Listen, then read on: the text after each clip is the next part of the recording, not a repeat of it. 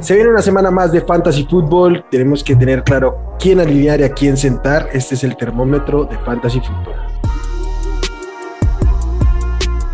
Esto es el podcast de Hablemos de Fantasy Football.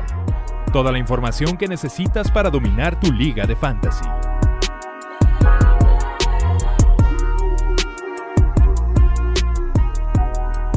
¿Qué tal amigos? Bienvenidos al podcast de Hablemos de Fantasy Fútbol. Los saluda Wilmar. Como siempre, un placer venir a hablar. Otro día de previas, día de termómetro. Vamos a tocar los 14 juegos que tenemos esta semana y a quienes tenemos que alinear, a quienes tenemos que sentar o quienes nos ponen a dudar. Uh, amigos, ¿cómo están? Pollo, Charlie, qué gusto que estén aquí. ¿Qué tal, Wilmar? ¿Cómo estás? ¿Qué tal, Charlie? ¿Qué tal ahí todos los que nos ven y nos escuchan? Muy bien, una semana que esperamos que hayan tomado todos los jugadores de waivers, que ahora sí hubo mucha, mucha carnita, sobre todo ya con el tema de Swift, que ya oficialmente va a perder varias semanas. Entonces, los que agarraron a Jamal Williams les va a ir bastante bien. Sí. ¿Qué onda, apoyo? Will, amigos que nos ven y nos escuchan, ¿cómo están todos? Pues sí, este, ya la recta final de la temporada, ¿no? Prepararnos para playoffs. De acuerdo. Como les decía, son 14 juegos, cuatro equipos tenemos en bye que son los Carolina Panthers, los Cleveland Browns, Green Bay Packers y Tennessee Titans. Creo que todos tienen eh, serios jugadores a, tener en cuenta en fantasy, entonces hay que, hay que ver cómo reemplazarlos. Vamos con los juegos. El primero es el, el jueves por la noche. Los Dallas Cowboys visitan a los New Orleans Saints. En caliente por el lado de los Cowboys tengo a Dak Prescott, a Zeke Elliott, que parece que según eh, eh, nos dice eh, Jerry Jones va a jugar sin problema y si habla el dueño y no tienen y no tienen head coach, pues hay que creerle. CD Lamb y Dalton Schultz, creo que Dalton Schultz para esta semana uh, deberá estar en caliente. Por el lado de los Saints, Alvin Camara parece que regresa y en el momento en que regrese hay que alinearlo. Y hasta ahí haremos de contar en los que están en calientes. En frío, de los Saints, todos los receptores, Tyrants y demás, yo la verdad no me juego con ninguno de ellos. Por el lado de los, de los Cowboys, bueno, el tema con los Cowboys es que voy a poner aquí unos receptores en tibio según lo que suceda, porque Amari Cooper sigue lidiando con el tema del COVID. Es probable que no juegue, en medida que no juegue, pues no se puede alinear. Si no, si no está Mari Cooper, creo que de inmediato eh, Michael Gallup se vuelve una, una, opción utilizable. Si está Mari Cooper, sería Mari Cooper. Mejor dicho, hay que alinear dos receptores de Dallas según cuál sean los que estén disponibles. Y los demás, Cedric Wilson y ahí para abajo, este, estarían en frío. En tío voy a poner a Tony Pollard, que aunque estén las declaraciones de Siquilio, yo creo que va a tener un rol y pues hay que tenerlo ahí en la, en la mira para utilizar como posible running back 2 a Tony Pollard. Y por el lado de los Saints, a Tyson Williams, que fue ya anunciado como coreback titular. Y creo que por lo que ofrece, especialmente corriendo y, la opción en zona roja, uh, es un coreback streameable para esta semana. Sí, bueno, Tyson Hill, Tyson, Tyson Williams es el, okay, el, sí, sí, sí. El, el, running back de los Ravens que nos emocionó y luego desapareció. El mago, le vamos a decir el, el mago. Sí. El mago. Y a Mari Cooper, pues ya lo, ya lo activaron, ya lo quitaron de la lista COVID. Entonces, yo creo que esa debe ser una, una buena señal sobre, sobre su participación, porque de otro modo, pues lo, lo dejan como reserva COVID y no lo se brincan por ser semana corta, se brincan el partido. Yo creo que sí vamos a ver a, a Mari Cooper en el campo. ¿Qué tantos snaps? Ahí sí, no sé. Es donde tendría mis precauciones con él. Sí, porque es que el reporte es que sale del, de la lista COVID, pero está liando todavía como con la tos y el tema de, de lo que implica. Entonces, a ver qué, qué, sucede. Yo creo que, yo creo que si, si lo declaran pero si juega, lo vas a alinear. Si lo declaran activo, hay que alinearlo. Yo no. Yo no lo alineo. Si lo declaran activo, no lo alineas. Ok. No. No, no, porque es demasiado riesgo. O sea, puede que ni siquiera juegue. O sea, está activo que no se sienta bien, que tosa, que no sé, alguien se queje, no, no sé, no, no, es como que un buen escenario. Y el jueves no quisiera tomar ese riesgo. Charlie ya se, está, ya se, está, imaginando una técnica así medio chafa de que Marshall Larimore diga, me, referee, me tosió, me tosió, sáquelo de la cancha, me va a contagiar. Ah, ¿Cómo se llama el corner que es bien enfadosillo de, de los Saints? Hay uno que siempre se anda peleando y instigando y luego nomás apunta y, termina expulsando al otro. No, recuerdo el nombre. ese él es el que lo va a hacer, pollo. Él va a hacer eso. Él, va a hacer que le, le, tosen y luego va a traer una prueba positiva ya en la bolsa y, se las va a enseñar. No, yo, no me arriesgo. Este, sé que como jugador, sí, o sea, normalmente dirías, si está activo, lo alineo, pero no, no creo que esté al 100. Los reportes son que no está al 100, entonces... No, no, no va a estar al 100. Además, lo que implica este tipo de enfermedad, ¿no? No sabemos ni siquiera cómo lo pueda lidiar cada persona y cuáles pueden ser las secuelas inmediatas que tenga este, a Mari Cooper. Para ser muy, muy concretos, por ejemplo, Cam Newton, su debacle después de que le dio COVID el año pasado fue muy claro. Entonces no sabemos cómo pueda reaccionar y tienes un punto ahí. Punto para Charlie. Bien. Punto para Charlie. Pollo, vamos con el siguiente juegazo que traes en la mira. Sí, oye, qué bárbaro, ¿eh? Los Giants contra los Dolphins. Este, ahí realmente, híjole, es que poner a en caliente, pues fuera de Jalen Waddle y pues Miles Gaskin, ¿no? Ni siquiera hasta me, me genera molestia decir ese, ese nombre. hay, que decirlo. hay que decirlo. Sí. Este, Miles, Gaskin en, en, caliente. Del lado de los Giants, sacó Barkley. Eh, y solamente él, porque realmente no va a jugar Daniel Jones, entonces se espera que Mike Lennon sea titular y pues no, de por sí no, va a jugar nadie. Nada, nada. No va a jugar nadie de los Giants. Van a perder por default. Están todos lesionados, ¿no? Ni siquiera sabemos quién juega. Cada semana no sabemos qué receptor va a jugar en, en, New York. Este, ya parece que la semana pasada apareció Kenny Golay y otra vez está cuestionable a ver qué sucede. Que Stone que parece el más constante cuando está en el campo, pero sin saber si esté. Eh, la verdad, no creo que no vale la pena jugarse un riesgo con este tipo de receptores. Sí, no, todo lo demás ven frío. O sea, yo no pondría ni siquiera un tibio de este partido. ¿Ni a Engram? Creo que ni a Engram. O sea, por Tyrant, hay otros Tyrants con los que iría con, más confianza. Nunca. Mm, estoy de acuerdo. Y Jessica, pero Jessica. ¿Qué? Mike Jessica. Jessica. Ah, Gesicki. No, Gesicki sí, tienen razón. Gesicki sí. Tibio tirándole a caliente. Sí, que seguramente si lo tienes, lo, lo vas a poner. Que lo estás usando cada semana. De acuerdo. Sí. ¿Cómo ven el, cierre que ha tenido y lo que se le viene a Guaro? Ha, sido un gran receptor, ¿no? Este, yo, pienso que es una opción top 2 en este momento, está encendido y de los más grandes eh, revelaciones como novatos. Empezó lento, pero ha cerrado bien la temporada, ¿no? Sí, pues es que el volumen que tiene es espectacular. O sea, es el target de seguridad de, de Tua. O sea, la química que tienen, pues ahí es, es, innegable. Entonces, eso le ha beneficiado mucho a los dos, tanto a Waddle como, como a Tua, porque si no, veríamos el mismo Tua errático del año pasado. Mm, de acuerdo, de acuerdo. Sí, sí, es probable que regrese Davante Parker. ¿Cree que le afecte el volumen a, a Waddle o, yo creo que no, yo creo que el rol y la confianza ya la tiene muy, muy cimentada y cuando los downs están en la línea o son las jugadas fuertes, o sea, importantes de los drives, está yendo con Waddle. sí, no debería de afectar. Yo sé que nadie debería perder su chamba por eh, estar lesionado o lo que sea, pero en este caso creo que Parker ya perdió la chamba. O sea, sí es Guaro, para mí un claro número uno, es un wide receiver top 8. Eh, la manera que está cerrando la temporada para mí es, top. Es muy, muy bueno Guaro. Ese, es un gran take. Yo, yo creo que sí. Me, parece aventurado decir que top 8, pero no descabellado. Uh, Charlie, vamos con el siguiente juego. Bien, ah, tenemos a Indianapolis visitando a los Houston Texans. En caliente tenemos a Jonathan Taylor y Michael Pittman.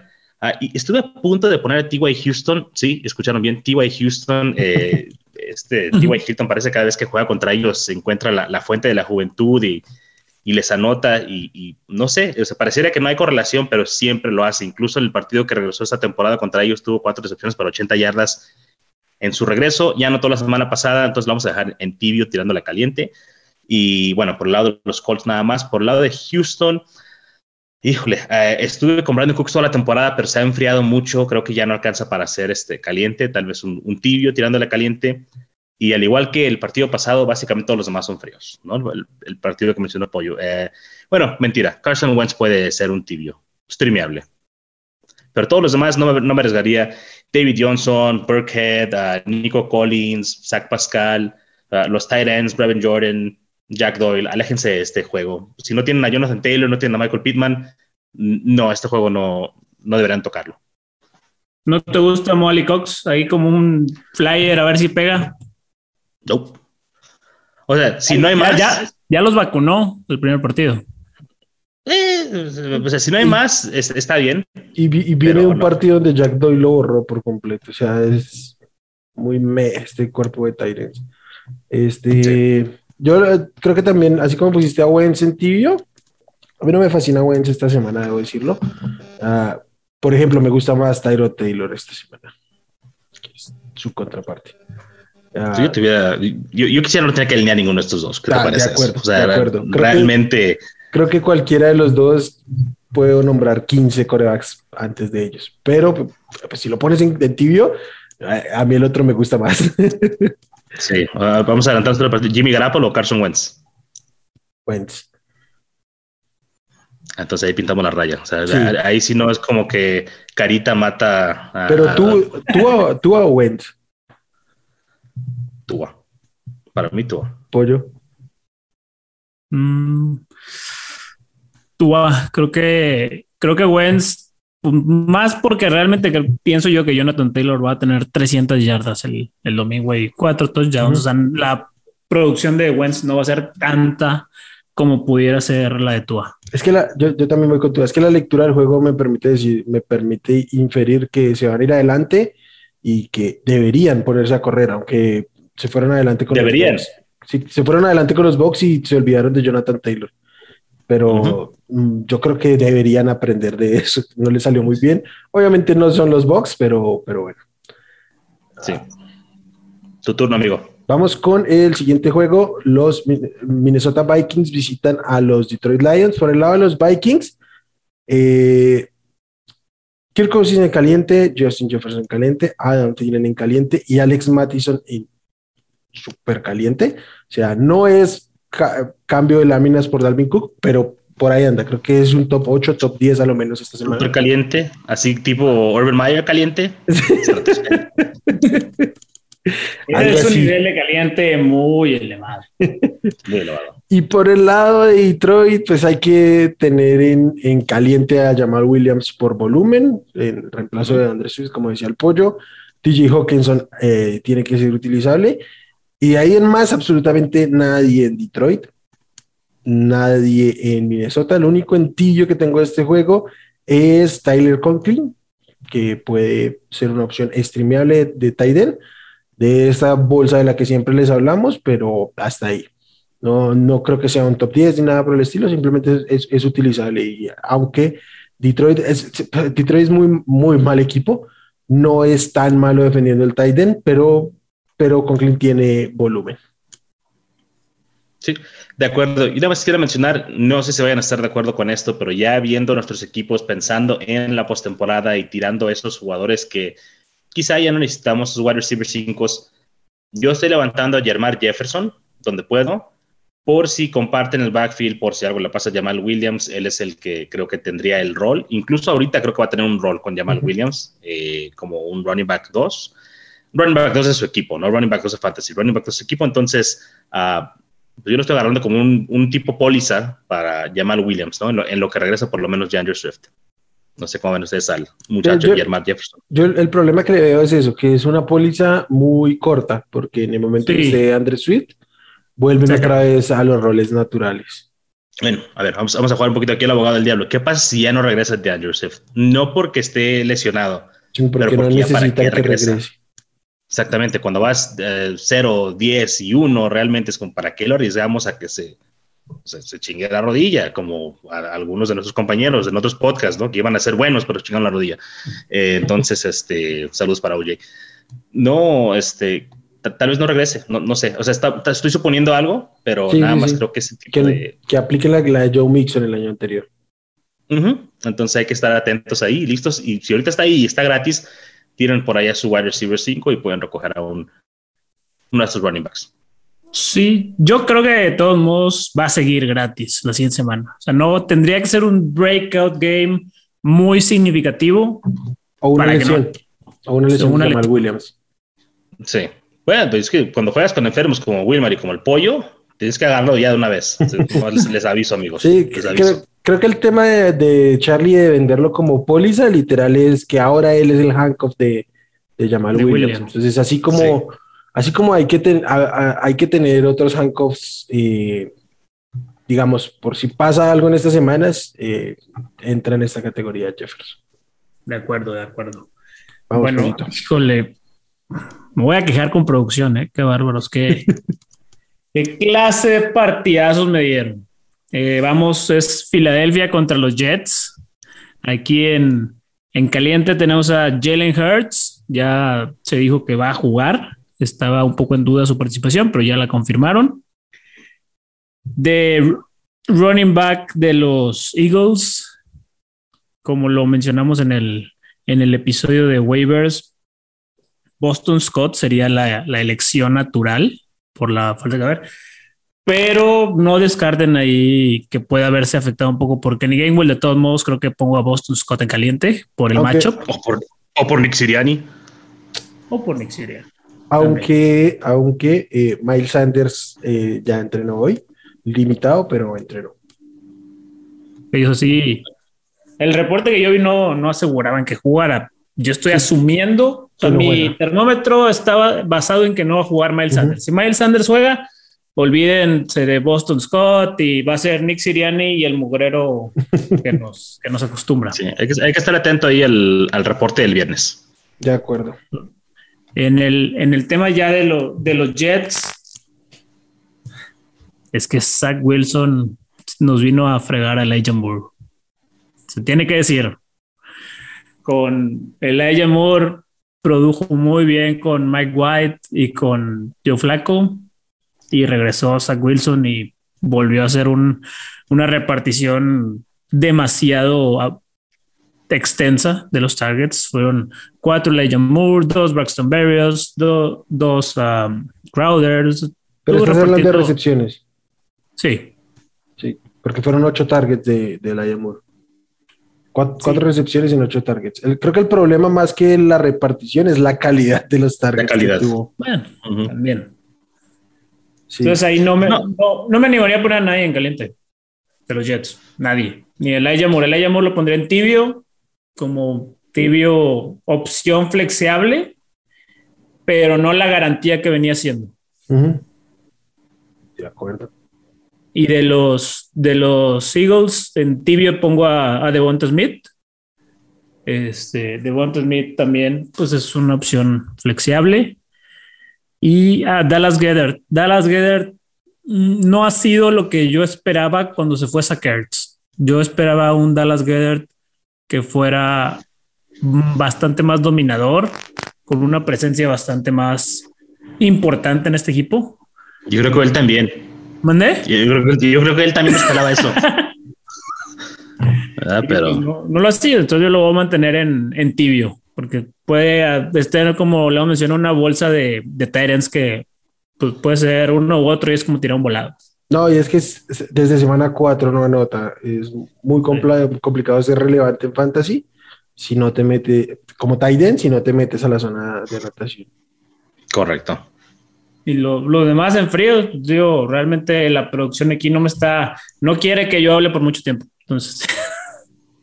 Bien, pollo. Así, facilito, dilo como es. ¿Algo más?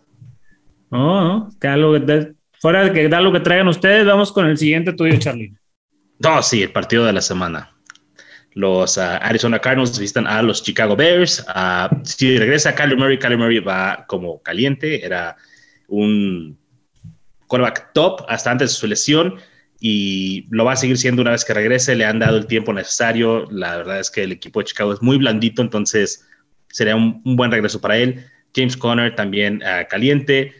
DeAndre Hopkins, uh, si estuviera sano, estaría caliente, pero no confío en que él esté 100%, entonces no lo vamos a, poner por acá. Y Sackers, fíjate que ahorita que mencionaste, desde que se fue Sackers, le ha ido bien en Arizona y solamente ha tenido un juego con Kyler Murray. Entonces creo que si regresa Murray y ya, con Ertz ahí, creo que puede ser un, un interesante para el cierre de la campaña y me atreveré a decir que es un Tyrant caliente. Por el lado de Chicago, David Montgomery y Darnell Mooney, básicamente ahí paramos de contar. a fríos, híjole, pues casi todo Chicago. Todo Chicago está frío, como pues como el clima de Chicago, ¿no? A Allen Robinson, Marcus Goodwin, Herbert, Fields, Dalton, no sé cuál de estos vaya a jugar, no importa, son fríos ambos, Colquemet.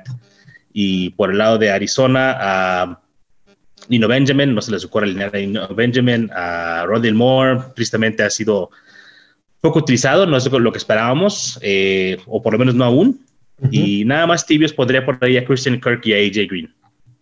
Porque es muy, muy blandita la, la secundaria de Chicago en ese orden, ¿sí? Sí, en ese orden. Ok, ¿no, no, no, no te parece como opción streamable Colquemet? Sí, pero literalmente pienso que su piso cero. Sí. E, e, es, el problema. El, piso cero es el problema. ¿Es streamable? Sí, sí, sí, sí. Se te puede dar un partido como la semana pasada, pero el piso cero y, y eso sería terrible. Además, porque también, o sea, la semana pasada tuvo 11 targets, pero apenas lo convirtió en 10.6 puntos fantasy.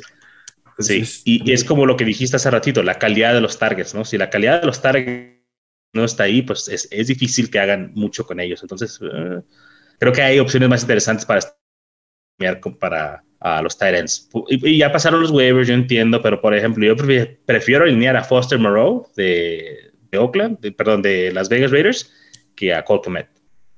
Yo también. Entonces, ahí el nivel de Colquemet. Venga. Eh, mi turno, ¿cierto? Sí. Su turno, amigo. Dele. Los Ángeles Chargers visitan a los Cincinnati Bengals. Creo que aquí sí hay mucha, mucha bonanza fantasy. ¿Quién escogió los partidos? Yo.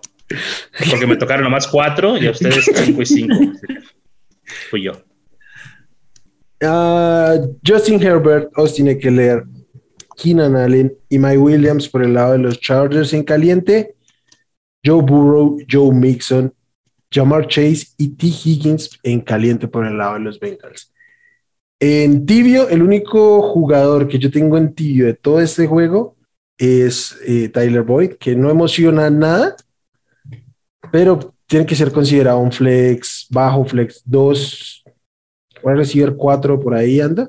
Entonces, pues hay que nombrarlo, pero ni tiene un gran upside y contrario a lo que pasaba otras, otras eh, temporadas, tampoco su piso es el más sólido al que nos tenía acostumbrado.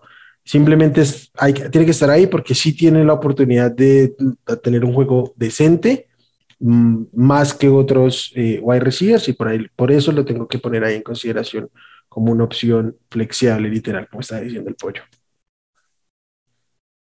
Sí, sí, ahí creo que no hay mucho que, que comentar respecto a este partido. Este debe ser de los que más carnita fantasy tengan. Joe Mixon tiene ahí ganando ligas a, a, muchos jugadores de fantasy, a los que creyeron fielmente en él. Y contra esta defensiva, contra esta defensiva de los Chargers, es una gran oportunidad para volverse absolutamente loco. Esperemos, esperemos. Tengo mucho Joe Mixons este año. Esperemos que sí, porque luego de repente pensamos que va a haber un festín de puntos y se vuelven unos juegos muy feos. Entonces esperemos que, que no sea este el caso. La verdad, hay mucha carne por ahí. Ojalá así sea. Vamos, pollito. Venga, yo traigo a los Falcons contra los Bucks. Aquí en caliente de los Bucks. Lombardi Lenny o, o Fournette después de su actuación a los Jonathan Taylor. Eh, ahí, pues Tom Brady, obviamente, Mike Evans, Chris Godwin y Gronkowski. Lo pondría también en, caliente por los Bucks. Por los Falcons, hay que seguir arriba del barco de Kyle Pitts. No importa que lo usen más de, de wide receiver y no estén aprovechando todo su, su potencial. Pues, bueno, es lo, es lo que es y hay que, hay que usarlo cada semana. Y Cordero Patterson ya regresa el arma ofensiva y defensiva porque ya está registrado como safety suplente también. Así es. Le falta poco por ser pateador también. Este, este tipo, este tipo no tiene el más mínimo problema en patear un field goal de 20, 25 yardas. No como, otros ineptos de otros equipos que se quedan sin pateador y no pueden, eh, tienen que jugársela en, cuarta y gol en yarda 3 porque no, no tienen quien patee. Este tipo ojalá nos tocara ver eso, el Patterson pateando un field goal. Patterson es diestro, hasta con la zurda lo patea, no le importa, él lo hace todo. Entonces, es, mi ídolo, mi ídolo. Bueno, ya en, en tibio de parte de, los, de los Bucks, ahí pues no hay mucho porque realmente la ofensiva es todo en caliente y en, los Falcons creo que Matt Ryan pudiera ser una jugada interesante por el tiempo basura. Un nombre ahí que le gusta a Charlie. Este, el tiempo basura, los Bucks probablemente se van a ir muy adelante en el marcador y va, va a relajar todavía más la cuestión de las, de las marcas y permisividades para Matt Ryan. Entonces pudiera tener ahí una actuación interesante. De los receptores de, Atlanta, la verdad no jugaría ninguno. Ni Russell Gage, ni Olamires Cassius, ni, ni ninguno de ellos. Y en Tibio, voy a traer un nombre que está un poco más frío que Tibio, pero creo que estas últimas semanas ha ido ganándose un rol en esa ofensiva y es Ronald Jones. Ronald Jones lo han estado usando un poco más en el rol que tenía Giovanni Bernard en su momento y pues ha, estado entrando ahí a zona de anotación en jugadas de pase. Entonces, pudiera ser si están muy, y quiero recalcar, muy desesperados. y, estás contando básicamente que vaya a jugar él como en tipo tiempo basura también, ¿no? O sea, que le quieren dar un descanso a Lenny, este, metan a Rojo y a ver si se cae y cae dentro de la zona de anotación otra vez. Entonces, sí, que se tropiece porque nunca entra adrede, entonces siempre sin querer puede pasar. Oye, Pollo, yo nomás quería mencionar ahorita que dijiste que ninguno de los wide receivers de Atlanta, eh, es una muy buena observación. Yo estaba checando, Atlanta está en los tres, dentro de los tres equipos más bajos que eh, los que targetean a wide receivers. O sea, no hay volumen para los wide receivers, entonces no habría razón por la cual alinear a ninguno de estos. Es que bueno, Gage puede al, alinean a Kyle Pitts como wide receiver, entonces pues si nos fuéramos a los targets. A ese tecnicismo, pues ya Kyle Pitts es el wide receiver de Atlanta. E, exacto, pero en cuanto a targetear a wide receivers que vienen siendo Zacchaeus y uh, este otro Russell Gage, no, no, le están llegando targets. Sí pueden tener un juego decente, pero no, no, no, puedes contar con ello, o sea, porque no hay los targets suficientes. Creo que están promediando 15 targets por juego a los wide receivers. Es como lo dijiste con Kemet, el piso es cero. aunque, sí. Aunque de esos 15 targets para wide receiver, la mitad son para Russell Gage. Sí, y la otra mitad para Zacchaeus, o sea, son los únicos dos que hay. Por eso, no, pero, o sea, yo creo que este volumen de Russell Gage de 8, 7 targets sí es considerable. A mí aquí el problema es que ese volumen está siendo de muy poquita calidad y pasa con Kyle Pitts. Kyle Pitts tiene muchos targets para hacer nominalmente un tight end, pero de esos 7, 8 targets puede atrapar dos entonces, ahí hay un, problema. Y además es un novato que se la, se está pasando con dobles y triples coberturas porque, pues, si Cordell Patterson no ha estado recientemente, es la única referencia del, ofensiva del equipo. Sí, sí, sí, sí, sí, sí, no, y, y no estás ahogando eh, bien más Ryan. Este, uh, oh, les iba a preguntar algo. Ok, eh, Ronald Jones, yo no estoy de acuerdo contigo, Pollo, yo creo que está en frío, creo que ha sido muy circunstancial. yo pues lo, dije como recalcado, muy, desesperado. pero quiero apuntar algo. Este es un running back que vale más la pena que tener tipo Russell Gage en tu roster. Porque si algo le pasa a Lenny Fournette, él va a ser el reemplazo, casi el rol completo de Fournette. Entonces, este es un handcuff que en este momento tiene bastante, bastante valor. Totalmente. Quería y, que seguramente está disponible muy probablemente, porque es que simplemente eh, tuvo ese par de touchdowns para tener un par de, o sea, dos semanas consecutivas con touchdowns, no, ni siquiera superado los 10 puntos, o sea, más del 30, 35% de su producción viene de los touchdowns. Entonces, eh, es, muy poco uh, utilizable realmente, entonces debe estar por ahí disponible.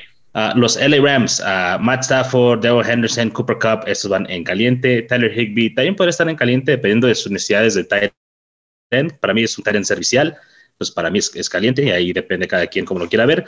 En fríos, uh, bueno, Derek Henderson lo mencioné caliente, pero también puede ser frío, ¿eh? depende de su lesión. Ah, hay que estar pendientes ahí porque quizás Sonny Michel se tenga relevancia. De estar al 100 o estar cerca del 100 de Henderson, Sonny Michel es frío, junto con, básicamente es todo, no hay fríos. Eh, tibios, los wide receivers Odell Beckham Jr. y Van Jefferson.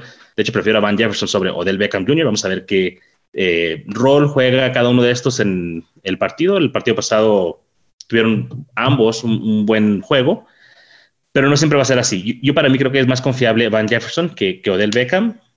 Puedo estar en, lo incorrecto, pero lo dudo. Pero no. Creo, pero no. Creo que Van Jefferson, pues, e, evidentemente ya teniendo ahí un par de años, eh, conoce más el sistema, creo que tiene más ah, vocación para bloquear y es muy necesario esto en el esquema que, juegan los Rams. Entonces creo que iría con Van Jefferson sobre Odell Beckham, pero ambos como tibios. Desde lo más caliente de Jacksonville, sigue siendo Urban Meyer. ese, chiste, ese chiste nunca se va a hacer viejo, nunca. Me sorprendió un poquito que, que bajaras a, a, Robinson hasta tibio. Para mí es Sí, yo Robinson lo, que pase. que alinear todas las semanas. Sí, pase lo que pase, creo que es caliente. No, lo vas, a, lo vas, lo vas a alinear. O sea, no, estoy diciendo que no lo alinees, pero o sea, no espero un juego ah, top 12 de él, algo así. Entonces, está tibio, está tibio el muchacho. Ok.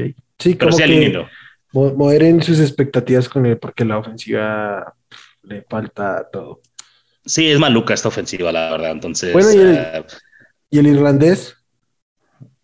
También está tibio. El irlandés, eh, James O'Shaughnessy también está tibio. Ah, es que es, es, es, cuestión de la ofensiva y, van a, Los Ángeles y puede que los dominen, puede que se encuentren con algo en tiempo basura. Me encanta ese nombre, pero pues no, o sea, no se puede alinear nada con, con certeza por el lado de, Jacksonville. Puedo decirte, e, el jugador que más me gustaba de Jacksonville era Jamal Agnew y ni siquiera un jugador ofensivo nominal. Entonces, creo que eso te habla de, del nivel que traen. James Robinson, jugadorazo, pero no confío en él para este juego. Yo moderaría mis expectativas.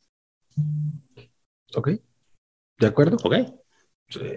agrega. Y, también para mí, Van Jefferson ya ahorita al menos es un flex, entonces también yo, yo lo voy subiendo. Eh, a mi turno, ¿cierto? Washington visita Las Vegas Raiders sin Darren Waller, que es el era el jugador más caliente de esta ofensiva. Entonces, de Las Vegas me queda Hunter Renfro en caliente y Josh Jacobs, que tiene muchísimo volumen, aunque sea tan poco efectivo. Y por el lado de Washington, creo que los dos de siempre, Tonito Gibson y este Scary Terry, entonces McLaurin. Esos serían los jugadores en caliente. En Renfro. En Renfro. en, la zona Renfro son estos cuatro. Bien. a bautizarla así, la zona Renfro. Pero solo cuando le toca a Wilmar, la, zona Renfro.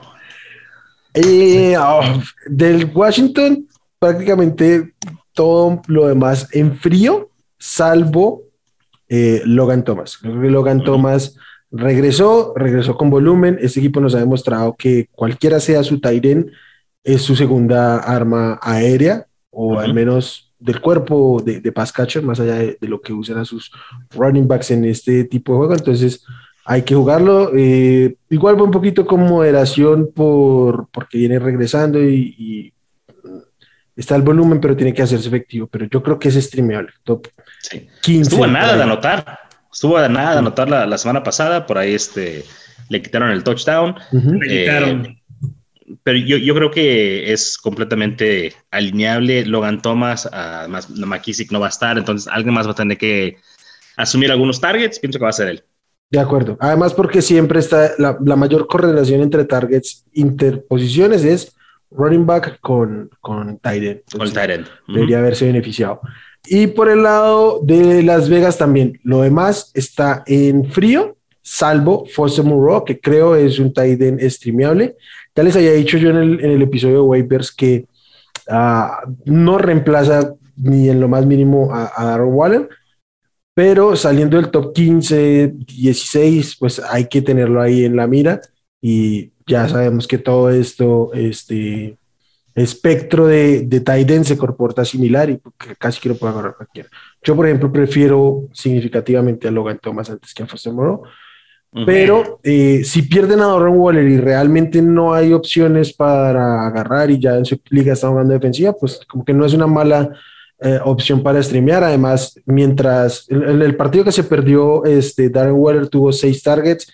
En el partido anterior, cuando se lesionó, tuvo cinco targets. Además, el partido que jugó solo, jugó los 100, es el 100% de snaps ofensivos. Entonces, va a estar en el campo. Eso lo tenemos claro y creo que va a tener un, volumen relativamente alto para ser un Tyrell. Sí, porque después de Renfro, ¿quién? realmente no hay nadie más. De Sean Jackson. E, de Sean Jackson, Jackson yo lo puse en frío. Sé que de pronto alguien pueda estar pensando que puede asumir un rol similar al de Henry Rocks. Y sí, y si así lo hace, lo mantendría en frío, claramente, porque. porque sí. porque si fuera porque si fuera Henry Rocks, estaría en frío. Este. Y ya, eh, Derek Carr también para mí es, streameable, entonces lo pongo en tibio. Muy bien. Este, el siguiente partido que me toca a mí son los Ravens contra los Steelers. Aquí caliente por los Ravens, obviamente Lamar Jackson y Mark Andrews. Son ¿Cómo no va a lanzar, no va a lanzar otra de cinco intercepciones? No creo. Quiero pensar que no. Solo corre. Y, con que corra, ya ahí se la, te las quitas de encima. Aunque lo hagan correr, ahí se las quitan de encima. Eh, Marquise Brown lo voy a poner también en, en caliente esta semana. Por el lado de los Steelers, Najee Harris, Deontay Johnson y Pat Frymouth, que al parecer va a librar el protocolo. Entonces, se está volviendo una, una opción bastante usable semana a semana el, la cerrada de los, de los Steelers. En tibio tengo a Chase Claypool, tengo a eh, Rashad Bateman, a Sammy Watkins, el resto de la, a la, Tavius Murray y Davonte Freeman. Creo que Davonte Freeman ya es claramente el, el uno de este backfield. La Tavius Murray no, no ha logrado recuperar esa, esa chamba. Y pues no, no hay mucho, porque realmente Big Ben, pues es frío, congelado, es un refrigerador físicamente. Claro, porque enfría a los demás. Es, un, es exactamente, enfría a los demás y físicamente también parece un refrigerador. Bueno, ya. Mire, tengo dudas porque eh, oh, castigas a, Claypool hasta tibio por el tema de, la lesión. Hoy, hoy, estuvo limitado en práctica. Lesión, Big Ben, misma, ha tenido algunos problemas ahí con el equipo. No sé, creo que la situación ahorita con Claypool no, no es la mejor. Entonces no, no, no le, no le confiaría. Si le sumas el coreback, pues no, no, no, no me arriesgo con él. Okay. Es que a mí me gusta mucho el volumen. Mm, nueve, ocho targets. y, los, lo está teniendo, el problema es que es un volumen muy... Es un volumen feo, pero bueno, tiene, tiene un volumen feo y te lo traduce en producción. Pero además Baltimore es una secundaria permisiva, entonces... Sí, es eso. Y, y, claro que yo creo que esta, esta defensiva está ajustando. Creo que si nos vamos con en el plano general, sí, es una, una secundaria que permite, pero es una defensiva que, que está justa. De, hecho, vienen de salvarle literalmente el partido a Lamar Jackson. Entonces. ¿Contra quién? Contra los Browns. sí, sí, sí. Contra Baker. Pero van contra el Big Ben. ¿El Baker original. Así como está ahorita. El Baker. Yo, yo lo, lo único que me, porque para mí Claypool en medio de lo que sea y por talento y volumen, más allá de que el volumen no sea el mejor, hay cantidad, este, para mí al menos es un flex. Entonces, lo que yo siempre digo, si es un flex, para mí es caliente. Si es un flex, para, yo, para mí es una opción de flex. Yo no lo veo como un flex fijo. Ahí, está. Yo, yo, lo veo, es un flex, básicamente eso. Vamos, a Charlie. Está como James Robinson, ¿no? Que, dije que estaba tibio, pero es alineable. Claypool está a lo mejor en tibio, pero es alineable, es alineable, tal cual. Bien, a mi turno, San Francisco visita a Seattle, duelo divisional. Eh, pues vale, vamos a ver si el, si el chef puede preparar algo más que un cereal. hablando de Russell Wilson. Ah, vamos a empezar con San Francisco primero. Uh, Jimmy Garapolo, streameable, mm, no voy a decir que caliente, entonces este, lo mencionamos de nuevo en tibio. Elijah Mecho. Aquí la verdadera historia es Elijah Mecho. ¿Eh? Para las aficionadas de San Francisco, Jimmy Garoppolo, pues sí debe ser caliente. y, aficionados, como y aficionados. Sí, la, verdad es que sí. Eh, Elijah Mitchell, e, el volumen que está teniendo, a pesar, yo se los dije la, última vez, creo que me tocó dar una previa con San Francisco, no le tenía miedo a Jeff Wilson, se demostró que Elijah Mitchell es el caballo de batalla de este equipo, 25 eh, plus toques, eh, es un volumen grosero, es un equipo que quiere dominar el, ah, el reloj, quiere tener el control de juego. Estaban apoyándose de Divo. No sé si el hecho de que esté Divo ahora le abre un poquito la, puerta a Jeff Wilson para que le ayude a, Elijah, pero tiene un rol muy fijo y es un uh, running back uh, must start cada semana. Uh, también George Kittle, creo que George Kittle va a ser uno de los beneficiados de la ausencia de Divo Samuel, porque si bien había pocos targets que iban hacia él, eh, creo que estos targets van directamente hacia Kittle y lo van a tener que usar más prominentemente en la ofensiva. Brandon Ayuk, yo no, sé ustedes qué piden, me cuesta trabajo ponerlo en caliente, porque no creo que el rol de él vaya a expandirse porque no esté Divo Samuel. Y si estuviera Divo, para mí sería tibio. ¿Crees que eh, no? Estoy en el limbo. ¿Crees que no? Porque, porque Brandon Ayuk sí se vio muy beneficiado en 2020 en las ausencias de Divo y, de George Kittle en, su momento. Entonces, creo que yo, yo creo que sí hay una muestra que nos hace ver que en ausencia de Divo, eh, produce sí. su, tomando, su volumen sobre todo. Tomando en cuenta la muestra de la temporada pasada, estoy de acuerdo. Pero lo que yo he visto cuando están juntos y, la manera en que he usado a Divo esta temporada, o sea, no creo que vayan a usar a Brandon Ayuk igual. Ah, y aunque lo usen igual, no, aunque no, igual. No, va a tener acarreos de 20 yardas, Brandon Ayuk. No, no, no, no, no, no, no espero que se vuelva un, un Divo 2.0, no. Tractor quiero decir que, que, que suba su volumen, que, esté, que le esté pegando al doble dígito en targets, por ahí que tenga algún par de acarreos. Sí, y, que, que, el último mes de Ayuk ha ido ascendente. Ah. Sí, sí, sí, ha despertado poco. Mira, yo, yo sí lo quisiera ver eh, un poquito más alto porque yo drafté muchos Ayuk esta temporada. Yo, yo de hecho pensaba que Ayuk había brincado a Divo y él iba a ser el wide receiver 1 y este, pues fue un mal take ahí de mi parte, pero yo honestamente creo que George Kittle va a ser el máximo beneficiado de la ausencia de Divo. Vamos a ver qué pasa. Ah, Brandon Ayuk es utilizable. Apoyo directamente para ti. Brandon Ayuk o Claypool. Ayuk. Que tienes a Claypool ahí en tibio. Ayuk. Y ahí sí sigo yendo con Para mí Ayuk es wide receiver 2 esta semana y Claypool es opción de flex. Bueno, tú Will, ¿qué dices? Ayuk. Ok, entonces por consenso, Brandon Ayuk ahora se convierte en un wide receiver caliente para esta semana. Uh, por el lado de Seattle, esta a mí me cuesta mucho trabajo mencionarlos. Oh, Russell Wilson. Es, sí, o sea, por, por nombre tienes que decir que Russell Wilson lo vas a alinear, vas a alinear a Dickie Metcalf, vas a alinear es, el, es el nuevo Allen Robinson. Sí, sí, sí. sí. Entonces, hay que alinearlos, hay que alinear a, Wilson, a Metcalf, a Lockett y este, por ahí también a Everett. Es como un tibio tipo caliente acá, Tyren. Ya, fríos. ¿Oh, ¿Quién?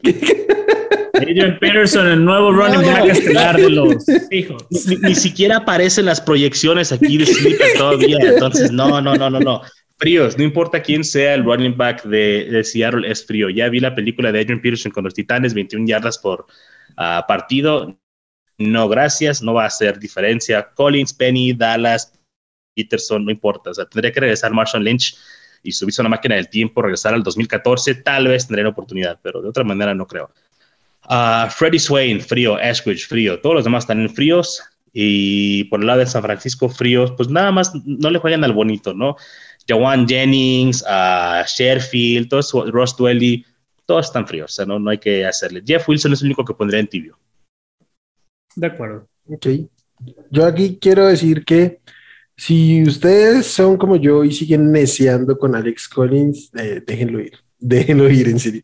No, no les estoy diciendo necesariamente que lo corten de plano, pero no, no, no, porque a mí me ha pasado, en muchas, por muchas lesiones sigo poniéndolo creyendo que en algún momento va a tener el volumen y la eficiencia y, y no. Mm. Cada día. si Seattle te lo acaba de decir. Seattle te lo acaba de decir. fueron por Adrian Peterson. Eso te dice todo lo que tienes que saber de Alex Collins. Sí, claro que me dice, un poquito, me dice un poquito más de Rashad Penny. Para mostrarle aquí a los, a los que nos ven. Alex Collins o así uno muy feo, muy feo, Rex Burhead. Oh. feo, en serio. Siguiente pregunta. Sí, para que te la pienses. Yo creo que Burkhead. O sea, ninguno, pero yo creo que Burkhead. No, yo voy a decir Collins sobre Burkhead. Tampoco, tampoco tanto. Pues, ahí, se va a dar un empate, yo pienso. Van a terminar con yo, pienso que va a ser algo empate sobre 0.7 ambos. pero, pero, qué, pero qué triste, qué triste que el running back titular de Seattle, o sea, llegó a ese punto. Llegó a ese punto. Sí, cuando, teníamos a Carson bebé, ¿verdad? Y muchacho Carson. Hasta el cielo. Bien, pues eso es todo con este partido, amigos. Venga, Will. Está bueno tu, tu partidito. Ah, este es un juegazo. Un juegazo que se, fue, que se, fue, para el Sunday Night Football. Eh, los Denver Broncos visitan Kansas City. Este, uf, qué difícil va a ser analizar a los Broncos porque qué manera de repartir la bola entre el cuerpo de Desde la playera. Ah, ah, por eso. Yo, pensé que porque eras Bronco. no, vienen de una semana en que ninguno superó los, las tres recepciones. El único que llegó a las tres fue Noah Pant. Aquí los que están más en caliente y creo que de aquí en adelante son los dos running backs. Para mí, por delante Javonte por el upside que da su talento. Melvin Gordon, pero igual ambos como running back 2, semana a semana.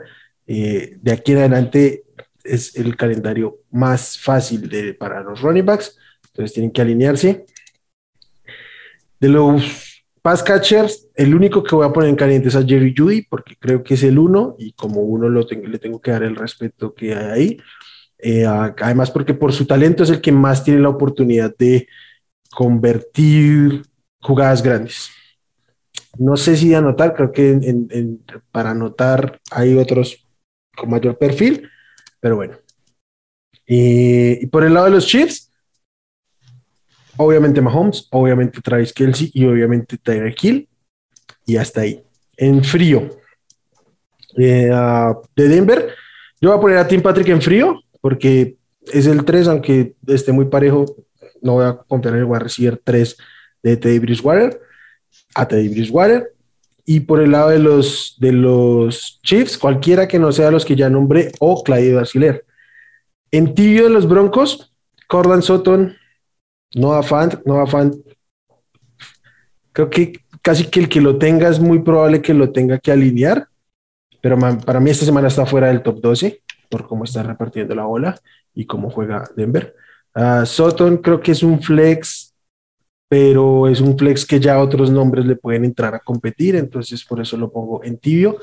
Y Clyde Arciller lo pongo en tibio, y todo porque me falta un poco de coraje para ponerlo en frío. Clyde Arciller no tiene el volumen para sustentar. Por favor, por favor, Will, es tiempo, déjalo ir. No, no es tiempo de dejarlo ir, pero este es un running back. No, no que, lo tires, o sea, que ya no. De este, y voy a hablar puntualmente de esta semana, ¿por qué? Porque Clyde Arciller es un running back que no tiene un volumen extraordinario, normalmente está entre los 12 y 15 toques por juego, o sea, es muy dependiente de su eficiencia, que es muy eficiente, siempre está rondando las 6 yardas por acarreo, pero ante esta defensiva no puedes depender de la eficiencia porque esta defensiva de Denver es muy buena parando eh, la carrera como para que con 12, 13, 14 toques pueda ser lo suficientemente eficiente para estar en un top 24, por ejemplo. O la carrera y los pases también. Patrick Surtain ha sido una estrellita ahí para los, para los Broncos. Está demostrando su valía. Sí, pero esta semana me preocupa un poquito el juego aéreo porque Tarek Hill ah, siempre nos la aplica. ¿Mencionaste a Daryl Williams? No lo mencioné porque para mí ya no era mencionable, pero si quieres lo pongo en frío. No, es que yo, tengo la creencia y pienso que va a ser un, comité con, con Clara Ursuler. Pero vienen de 12 contra 5 carreos, o sea, realmente no es que esté tan compartido. Cinco toques, lo, normal de un, de un running back 12, casi cualquier equipo. yo, quería creer eso. Ya que mencionabas lo de Soron, para mí justo está cayendo en lo como tú dices, que me debato un Claypool o Corton Soron, en una vez ando metiendo a Claypool. Yo prefiero a, Claro que sí. Pues es de plano. Es que em, yo me estaría debatiendo entre Chase Claypool y Jerry Judy, por ejemplo, que, que es el puntos Sutton en las últimas, no sé, siete semanas o algo así, o seis semanas. No, no, no, no. Sutton está ahorita en un bache. Es que es muy difícil. No, no puedes tener una ofensiva comandada por, por Teddy Bridgewater y, y, y, lanzada por, por Pat Shermer, no te va a, a responder con. O sea, es que son seis jugadores que se podrían considerar opciones fantasy. Los dos running backs, tres receptores y un tight end. Todos en algún momento han sido opciones claras para utilizar. Y en este momento que están todos sanos, o sea, ¿de dónde vas a sacar tantos puntos para repartir a tantas? No, no, no. lo, que necesita Denver es a Russell Wilson. Eso es lo que necesita Denver. Alguien que les pueda hacer llegar el balón. Alguien que cocine. Ando cereal con salchichas. cereal con salchichas. Es un poco extraña la conexión entre Russell Wilson y alguien que les haga llegar el balón para ver cómo, cómo andan por si, si les llega el balón. No, pero la siguiente temporada, vas a ver, de mí te acuerdas, en, en, la postemporada, en el off-season, Russell Wilson va a decir, ah, que estaba lastimado, no estaba al 100, bla, bla.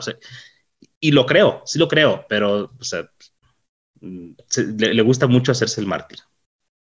Entonces va, a haber toda una narrativa de cómo jugó presionado. Ok. ¿Y qué? Lo dije, ¿y qué? ¿Quién sigue? No, me voy a anticipar, pero ojalá. Vamos después. El último partido de la semana, el platillo fuerte. Para que te sigas quejando. Que va a definir probablemente el primer sembrado de la, de la conferencia americana. ¿A poco juegan los Reyes? ¿Los Ravens juegan el lunes? ¿Los Ravens juegan el lunes? Ah, no sabía. Los Patriotas visitando Búfalo. visitando Búfalo. Aquí en, en caliente, obviamente, Josh Allen y Stephon Dix. Del lado de Búfalo. Y Dawson Knox también. De, del lado de los Patriotas. Nadie. Dilo, nadie. Los árbitros. Nadie. no, los árbitros, no, no, no. Esperemos no esté mal un por ahí. no te creas. Pañuelitos. No, pues todo, toda la ayuda sirve, toda la ayuda sirve. En tibio, como lo hemos mencionado en las últimas semanas, todos los patriotas de Demi Harris, Jacoby Myers, Kendrick Bourne, Stevenson. Ramondre Stevenson, todos los nombres de patriotas que conozcan son tibios. Hunter Henry, Mac Jones. Mac Jones. Sí. O sea, todos son tibios y por ahí pondría también a, Matt Breida. Creo que de los running backs de, de Buffalo eh, últimamente es el que mejor se ha visto. Entonces, si pudieran también ahí una opción desesperada, también lo utilizaría. Digo, recordar que, que Patriotas es de las mejores defensas de la liga. Probablemente Stephon Dix pudiera tener un partido un partido discreto y Josh Allen se va a ver un poco obligado a usar más a, a Emmanuel Sanders y a Cole Beasley. Entonces, para, para que también moderen, Dos Knox puede haberse beneficiado de esto. 120 ya de Stephen Dix. ¿Tú crees? es que fíjate, el otro escuché lo que es cierto. Pon, tu over under, over under Will. Eh, Stephon Diggs contra, contra JC Jackson. A ver mientras, cómo. Mientras, mientras Charlie habla ahí, voy a buscar la línea acá. Ah, ok, bien, yo, te iba a decir, el otro día estaba escuchando algo y, me llamó la atención, la narrativa esta de que Bill Belichick elimina a, tu mejor jugador y que él es el mejor. Y, y, lo que decía el comentarista este era en la, radio de, de, Fox de Estados Unidos. O sea, pues todos los entrenadores tratan de hacer eso. Pues es cierto, todos los entrenadores tratan de hacerlo. Todos los entrenadores hacen un game plan para eliminar a tu mejor jugador. Entonces, la narrativa de que Bill Belichick lo hace es más veces que no a muchos. Creo que a Bill Belichick se le da más crédito en esa cosa en específico, y no digo que no se lo merezca, que a todos los demás uh, coaches. Es una gran defensiva, es una gran defensiva y sí te quita a lo mejor una de tus armas, pero todos los ofensivos hacen eso. de hecho, todas las defensivas se, preparan para eso. Yo te aseguro que sale más veces, uh, o, o, sea, le anotan más veces o, o no le funciona más seguido de lo que le funciona, creo yo. Sí, lo que pasa es que cuando sale se arma toda esta narrativa alrededor de Porque, por ejemplo, Yo, yo le dije al pollo en su momento cuando jugaron contra los Chargers, ¿qué pasó? Keenan Allen los destrozó. Pues este, Austin Eckler los y me dijeron, ah, no, es que fue a Justin Herbert. Entonces, ¿por qué no están diciendo que van a anular como tal a Josh Allen? Pues, creo que es fácil acomodar este tipo de. cuando jugaron contra Tampa, anularon a Brady básicamente. Sí, no, sé. No, fue un partido de 10 puntos. Pero fíjate que el, el, caso específico de Brady, ya, ya recordé ese juego. Y, todo lo que Brady hizo, regresar ahí, las emociones, o sea, creo, que hubo más cosas ahí que nada más anularon a Brady. O sea, fue un juego muy emocional, quizá. Es una discusión que podemos tener en, en otro, en otro momento, que es bastante filosófica. Sí, yo creo que sí. ¿Cuál es la línea entonces de yardas? No, no encontré prop, pero voy a buscar cómo anda este. Yo diría que digan 88 y media. 88 y media es un número muy alto. ¿Tienes fe? ¿Cómo? ¿Le tienes, fe? Sí, tengo fe, pero no para sobrepagar. Por ejemplo, viene de un, de un juego de 74 yardas. ¿Te parece si ponemos esa línea? Sí, 74, 75, 74 y media. O sea que el 75 ya rompe. Que supere, que supere lo que pasó la, semana pasada. Will sabe que está robando. Miren la sonrisa. Will sabe que está robando con No, eh, pues no, no, no quiere poner una línea de verdad. Pues bueno, le doy chance. No la encontré. no, la encontré. No, le doy chance a Will. Vamos a ver. Voy a este- confiar en mi muchacho JC Jackson. Sí. ¿Ya, ya fueron todos los jugadores, Pollo. Ya, fueron todos los. Sí, ya, pues todos, todos están. Yo quería mencionar algo, algo de lo que hablamos Will y yo al principio de la temporada, por ahí semana 2, semana 3, haciendo apuestas de Zach Moss contra Devin Singletary. Y los dos valen madres. El que va a terminar siendo el running back es Matt Breida. Sí. ¿Quién, ¿Quién iba a decir? Pero voy a ganar la apuesta porque. No, no sé, tenemos que hacer la cuenta. Está muy, muy cercano. Era, el rest of season a partir de la semana 3. Está muy cercano. Semana 3, sí. Este, yo aquí tengo que decir que no me gusta ninguno de los running backs de este juego. Pasaría de ellos en la medida de lo posible. Aquí, por ejemplo, que no me gusta Claudio Garciler, lo prefiero a cualquiera de los cuatro running backs que hay aquí. Porque son dos defensivas muy buenas parando la carrera. Muy buenas parando la carrera. En, general, son dos ofensivas buenas. Creo que puede ser un, un juego quizás decepcionante para el fantasy, porque parece que hay muchos nombres, pero para los corebacks son las, las dos defensivas más difíciles. Para los running backs ambas son top 10. ¿Sí? Decepcionante a menos que tengas a Nick Folk en tu equipo. que ya es una, es una decepción filosófica, pero bueno. Eh, sí creo que, que, en términos generales eh, no hay, hay muchos nombres, para los poquitos puntos fantasy que creo se van a repartir en este juego y que se los va a llevar todos este Fondix. Posiblemente. Posiblemente. Nada más, la, única diferencia que tengo con tu opinión, Will, es que yo sí prefiero, en el caso específico contra Clyde Edwards sí prefiero a Damien Harris. Ok, pero es que yo, a, yo a Damien Harris ni siquiera lo prefiero sobre Ramón de Stevenson, ya les he dicho. Diferencias filosóficas. Estuvieron, a, estuvieron a, dos, dos, acarreos la semana pasada. Entonces está muy parejo. Y yo, yo, sigo creyendo que el mayor upside es de Ramondre. Evidentemente tú crees que el mayor upside es de, de Demian.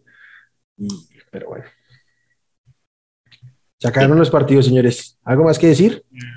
Sí, uh, se me olvidó mencionarlo cuando hablaste de Denver. Uh, quería comentarle aquí a nuestros amigos que nos ven, nos escuchan, tengan mucho cuidado de dónde consumen su uh, información. Estaba viendo que tienen en Dynasty rankeado a Javante Williams como, yo te digo quién, el running back 4 en Dynasty. Eh, Keep Trade Cut, la página Keep Trade Cut, eh, y, y, creo que es una locura decir que Javante Williams es el running back 4. Claro, porque es el 1. Claro que sí, no, no, estés tratando de engañarnos. Ah, porque incluso aunque quite los jugadores ya veteranos que tengan, o sea, que estén en su segundo contrato, digamos, ¿no? Quitando a los este, Mixon, a los McCaffrey, lo que tú quieras, el 4 es muy alto. Y si, encuentras quien te pague lo que vale un running back 4, véndelo inmediatamente. Véndelo inmediatamente. No es running back 4. Eh, ah, A ver, aquí quiero ver a Wilmar. Ya hizo cara no, que, está ofendido. Cuatro es muy alto. Cuatro es muy alto, es cierto. Porque de plano, Jonathan Taylor, Najee Harris y, y de Andrew Swift deberían ser los tres primeros. Y de ahí en más, entonces, ningún veterano podría estar por encima de Javonte. No creo. O sea, Toño Gibson está por detrás de Javonte, yo no creo. Pero, pero yo creo, y desde ahorita me aventuro, que voy a estar rankeando a Javonte el próximo año como un top 10. Sí, si cuando no esté Melvin Gordon, sí puede ser un top 2, no, top 10, no, no va a estar Melvin Gordon. Ok, cuando no esté. No debería Cuando no lo esté, pero eh, yo pienso que ya decir, y, más que nada el consejo no, es nada en contra de Javon Williams, creo que va a ser un excelente corredor, eh, pero es donde consumen su información, porque es, es, es, desquiciado pensar que en este momento, no digo que no lo pueda hacer, pero que en este momento es el running back 4. No, entonces keep, keep trade cut, tengan cuidado con esa, con esa página. O usen a su beneficio. Nunca sabe. Puede servir. No, no, pero no, no, no le enseñen a la gente a ser berceros porque es realmente incómodo encontrarse con gente así. que te, te, ofrecen un trade y te quieren convencer de que, o sea, yo te ofrezco el trade y te quiero convencer de que yo estoy perdiendo. O sea, no, no, no, funciona así. No, eh, siempre. El, eh, trade cut no, no basa sus puntajes en torno a las encuestas que te ponen ahí cada que abres la página.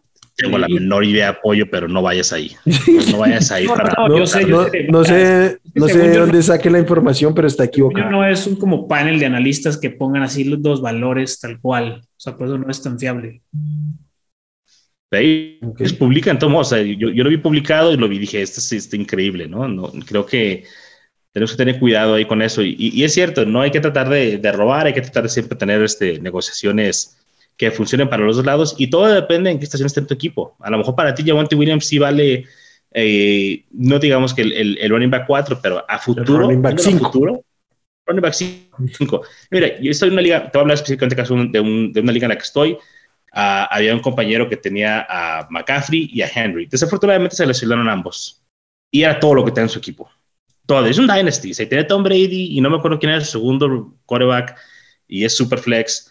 Tenía Cooper Cup, pero aparte de Cooper Cup, o sea, sus wide receivers eran OBJ, o sea, en Cleveland, a Antonio Brown, a Josh Gordon, y yo le decía, véndeme a, a Henry.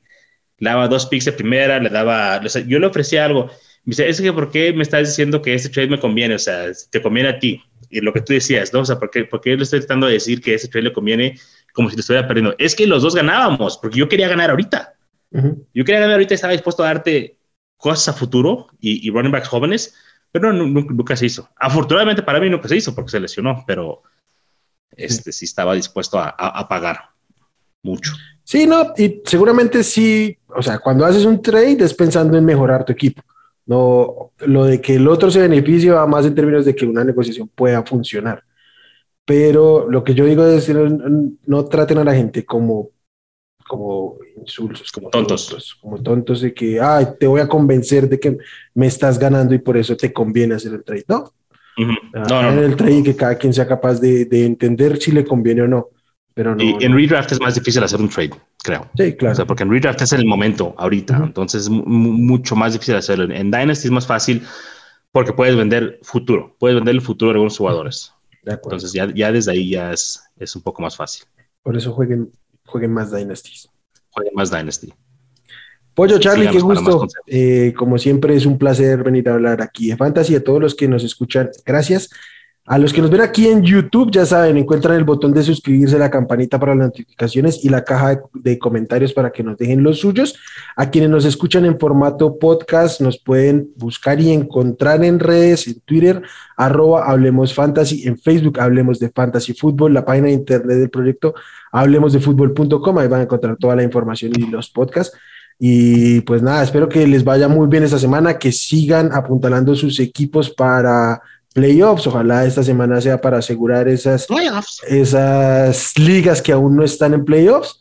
Y pues nada, a todos mucha suerte en sus enfrentamientos y adiós. Bye. Gracias por escuchar el podcast de Hablemos de Fantasy Football. Para más, no olvides seguirnos en redes sociales y visitar hablemosdefutbol.com.